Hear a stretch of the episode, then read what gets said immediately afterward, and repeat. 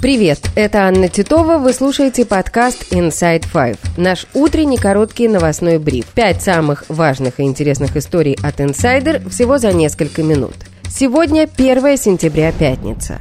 История первая. Очевидцы в Пскове вновь сообщают о звуках выстрелов и автоматной очереди. По словам местных жителей, сегодня ночью работало ПВО. По каким объектам велся огонь, непонятно, пишет Псковская губерния. Губернатор региона заявил о мерах по нейтрализации единичного неопознанного объекта в районе аэропорта. Он добавил, что на земле никаких последствий нет. В ночь на 30 августа в результате атаки беспилотников на международный аэропорт Пскова, где базируется 334-й военно-транспортный авиационный полк 61-й воздушной армии, два самолета Ил-76 сгорели полностью, еще два получили повреждения. Это видно на спутниковых снимках. Оптические и радиолокационные изображения также показывают фиксируют пять не пострадавших в ходе атаки бортов и пять самолетов с пока неясным статусом. В ночь на 30 августа территорию России массово атаковали беспилотники. Основной удар пришелся как раз на аэропорт в Пскове. Местные жители отмечали работу ПВО и несколько попаданий, из-за которых начался пожар.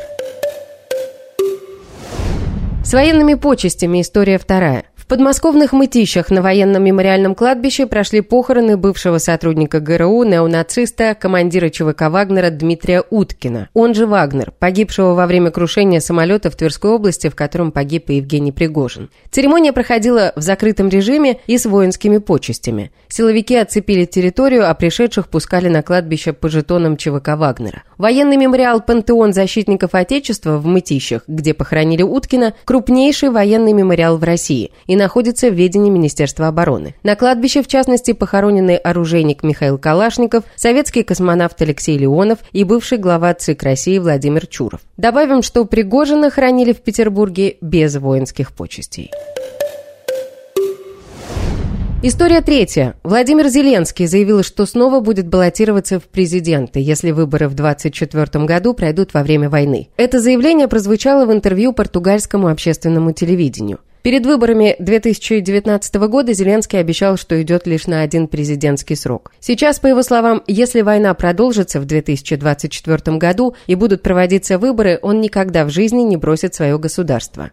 Зеленский отметил, что именно он гарант Конституции и защищает ее в любом случае. Несколько дней назад в интервью Натальи Масейчук Владимир Зеленский заявил, что хотел бы провести президентские и парламентские выборы в Украине в следующем году. Но для этого нужны законодательные изменения, немалые средства от партнеров и международные наблюдатели, даже на передовой. По его словам, на проведение выборов в мирное время необходимо около 5 миллиардов гривен. В военное время неизвестно, какая сумма понадобится.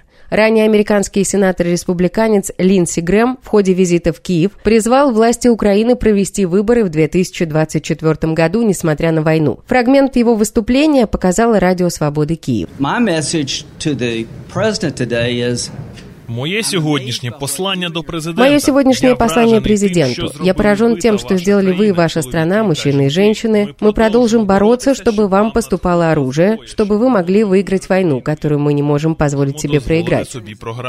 Но вы должны делать два дела одновременно. В следующем году в Украине должны пройти выборы, сказал сенатор.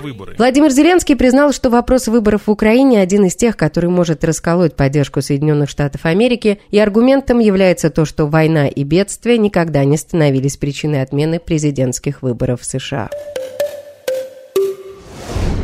День знаний. История четвертая. Российский президент Владимир Путин сегодня проведет урок «Разговор о важном». На открытом уроке, сообщила пресс-служба Кремля, будут присутствовать 30 школьников, имеющих выдающиеся достижения в учебе, победители международных олимпиад и конкурсов. Тема открытого урока не уточняется.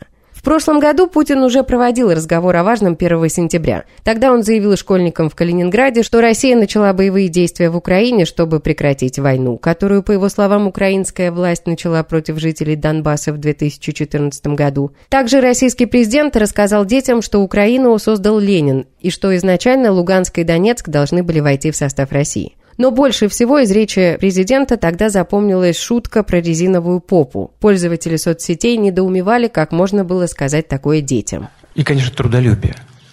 Вот это все вместе очень важно. Трудолюбие вообще это отдельный талант. Это не просто, извините, резиновая попа. Это талант. В соцсетях еще долго гадали, в чем был смысл этой фразы. Разговор о важном – это внеурочные занятия, которые с 2022 года проводятся по понедельникам во всех российских школах. На сайте проекта сообщается, что центральные темы разговоров о важном – это патриотизм и гражданское воспитание, историческое просвещение и нравственность. О традиционных ценностях история пятая.